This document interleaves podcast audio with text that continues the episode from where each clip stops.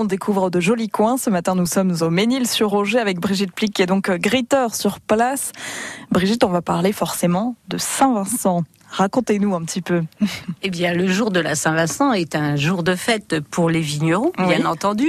Célébrer, euh, c'est l'époque, euh, en plus de transition entre la, euh, la, vinification et le début de la taille des vignes. Donc, il est certain que là, les vignerons font la fête et savent faire la fête, bien entendu. Tout au long de ma balade, justement, en descendant bah, la place de la place de la mairie. On passe devant chez Monsieur Bliard qui a fait une vitrine avec essentiellement des outils de la vigne.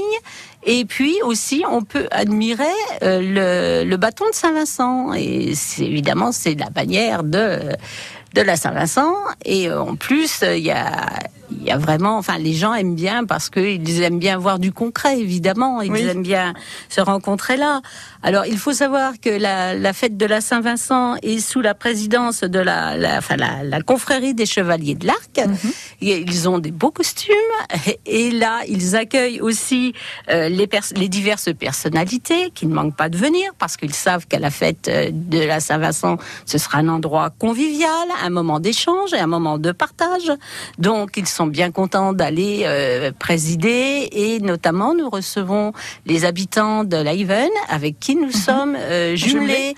Donc euh, c'est toujours intéressant de, de, partager ce moment. Il y a la messe évidemment, suivi bah, d'un vin d'honneur où les diplômes de Saint-Vincent, enfin les diplômes sont remis à l'occasion de la Saint-Vincent, les diplômes de taille notamment. Et puis et après c'est suivi d'un banquet, donc c'est toujours intéressant.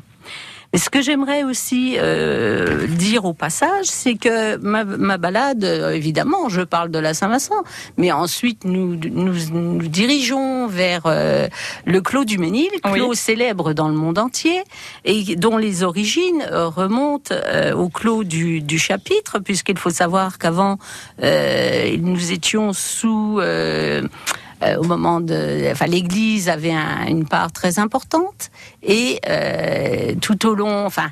Euh, les, les, échanges ont été faits oui. et euh, nous avons donc euh, pris possession, enfin les habitants de l'époque ont pris possession du clos du Ménil. Bon, au fil du temps, évidemment, il y a eu Monsieur Julien Tarin qui a fait prospérer, et puis dernièrement, c'est la famille Krug qui a repris. Et maintenant, évidemment, on fait partie, enfin, cette famille a laissé, a pris des accords avec le groupe LVMH. Donc, c'est quand même un clos unique en Champagne. Et donc, euh, comment dire, on peut l'admirer à partir d'une petite butte. Il y a l'allée Krug.